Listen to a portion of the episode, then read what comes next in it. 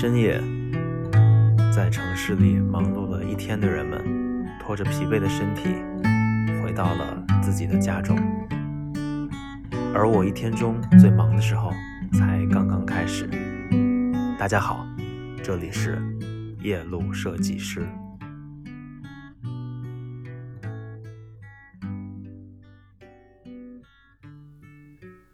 欢迎回来。很多设计师朋友都有一个小小的心愿，建立一个属于自己的公司。啊，那这个很多啊，我的周围的朋友都是这样子的啊。等工作到了一定的年限的时候啊，比如说，那这个六七年、七八年的时候啊，嗯，觉得自己年纪啊也差不多了啊，然后这个在行业里，呃，这个。呃，有人脉啊，能力也强啊，想自己做一番事业，然后去选择创业了啊，这样的现象挺多的啊。我相信我们的朋友们，你们肯定也有这个朋友想，我以后要做一个自己的设计工作室，对吧？哎，然后我当老板啊，我不给别人打工了啊。那有可能呢，您还没有到这个呃阶段，你就有这样的想法了啊。比如说刚工作。呃，一两年啊，你就有这个想法了，说我想开个公司，然后你的前辈可能会说啊，这个太浮躁了，是吧？你你还是要再待几年啊？你说不行，这个为什么这么保守呢？我一定要干这件事情，你就贸然的去开了自己的公司或者工作室，然后失败了啊，然后你你也不知道问题发生在哪里，然后你就又回到了这个找工作的。大军之中，所以今天我想跟大家来聊的话题，其实是一个挺有意思的话题，就是设计师怎么样去创业啊？那我们其实呃，我们在工作中啊啊，其实有的时候呢，呃，是有一些这个暗中的天使在保护你啊，比如说总监，比如说产品经理。比如说这个呃设计组长啊，比如说你们公司的这个呃这个运营人员是吧？啊，然后呢，他们呢在保护你，包括公司本身啊，呃，你可能还不觉得。那如果你想创业的话，那你可能就没有这些保护了。所以呢，在创业之前，你要做好三个准备工作。第一个准备工作就是能力的准备啊。什么叫能力的准备呢？啊，就是说你的业务能力必须到达一个比较高的水准，你才有创业的资格。啊，不要在你呃专业还不精通的情况下贸然创业，这样的话是很容易完蛋的啊。呃，好多朋友工作一两年，他的这个呃很多这个设计的啊呃思维也好啊手段也好，还没有学全呢。就想开公司当老板了，这是不合理的，啊，所以我们的能力、业务一定要非常强，啊，强到什么程度呢？强到就是很多人都是会主动来找你做一些项目啊，这时你可以考虑了啊。所以能力是第一个储备啊，第二呢就是人脉的储备啊，人脉，人脉是什么呢？人脉不是说你的朋友有多少啊，而是说你在这个专业啊。呃，相对的客户啊，或者是这种公司啊，以及这个呃一些项目啊上面的人脉啊，你有没有这样的呃这个关系啊？呃，那就比如说，你可能因为工作的原因啊，你的这个作品做得非常好啊，你跟老板形成了一个很好的联系。等你离职以后呢，你们还保持这个不错的一个关系啊，那么可能在你做公司的时候呢，他会愿意把一些项目。呃，发给你啊，他当甲方，你是乙方，对吧？啊，或者呢，你认识一些这个呃同行啊，然后呢，他们公司也有些业务，愿意找一些外包的团队啊，那么啊，以后也成为我们的衣食父母，对吧？所以人脉的储备相当重要啊。很多人呢，就是这个成立了设计工作室以后，发现没有业务啊，因为我们设计师又不太爱跑业务啊，所以就说这个。嗯，就是这个坐吃等死是吧？所以说我们一定在创业之前啊，就能力特别牛，这是第一位啊。第二位就是我们的人脉啊，也有一定的这个积累。第三呢，我认为是心理的健全啊。很多人呢，其实心理还不够健全。我觉得我心里就就不是很健全 啊。我在做学生的时候，我心里是非常非常怎么说呢？就是呃不够健全的啊，不成熟以及不健全啊。呃，我对于我不喜欢的东西和不喜欢的人表表现出来是非常无法掩盖的反感啊！我不知道您是不是啊？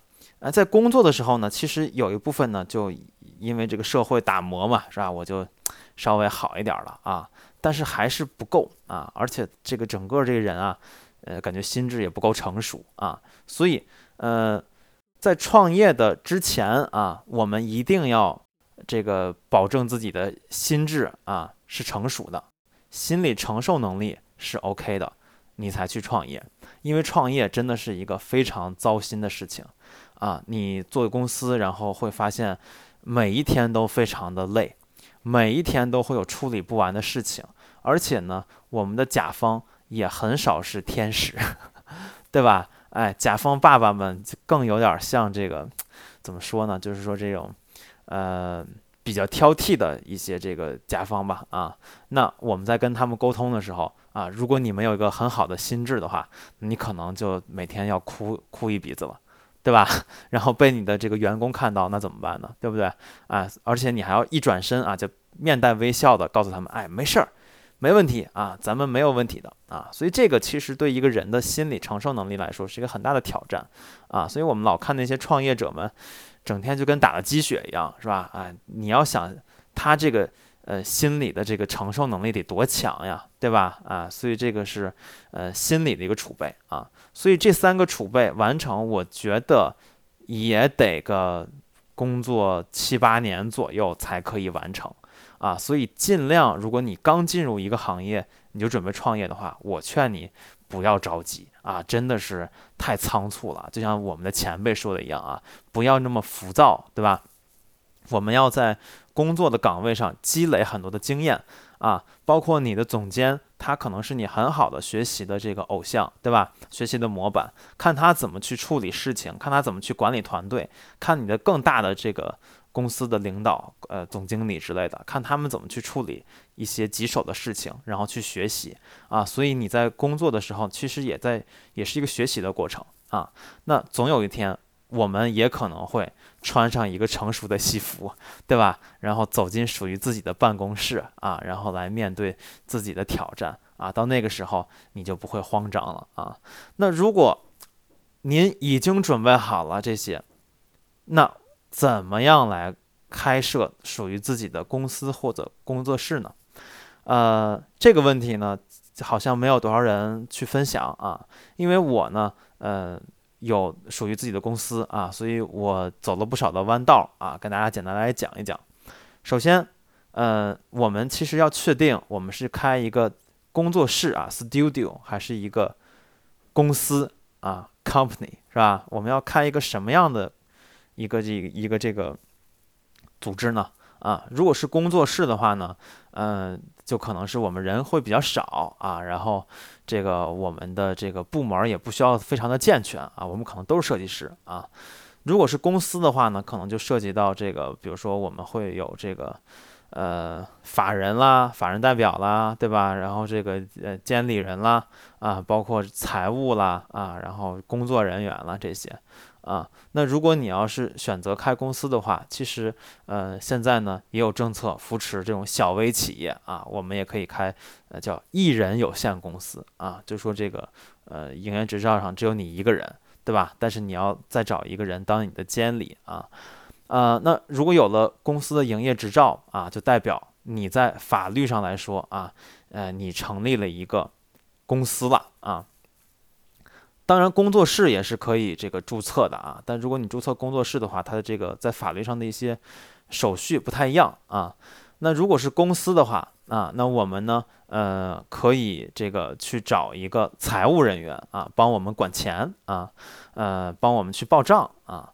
这里呢要说一点，就是我们这个。交税的问题啊，那如果你自己成立了公司的话，你可能得自己去交税啊，然后这个每次的这个项目的来往的账啊，要弄明白了啊，然后呢，要走对公账户，要开发票啊，然后呢，这个根据你发票的多少，然后去缴纳相应的这个税点啊，跟税款，所以这个是一个非常非常有意思的东西吧。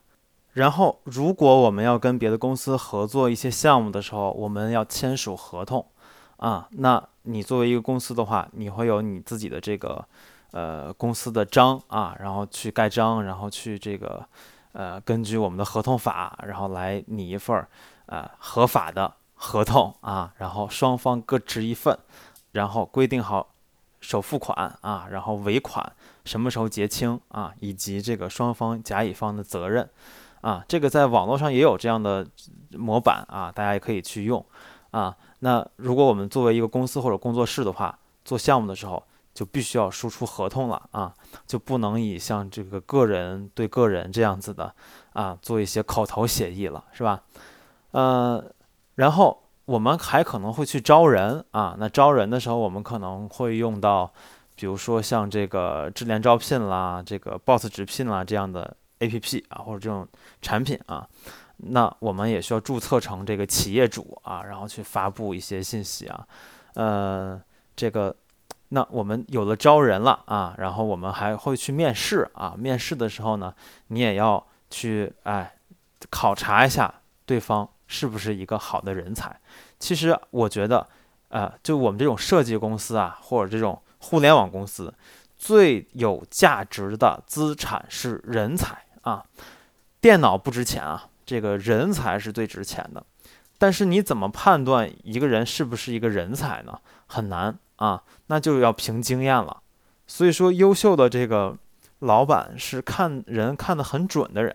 啊，那我们也要有这样的这个眼光啊，去判断。我们判断可能也是要有积累的啊，可能会这个遇到很多这个就是呃会让你后悔的这个 员工啊，但是后来你也会遇到很多让你非常非常感激的员工啊。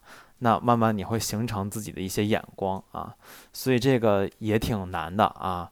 呃，在选择人才方面啊。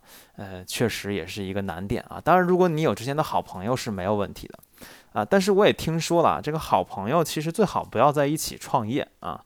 这个好像是不是太有成功的先例啊，对吧？好朋友创业往往都翻脸了。你如果看这个中国合伙人的话，对吧？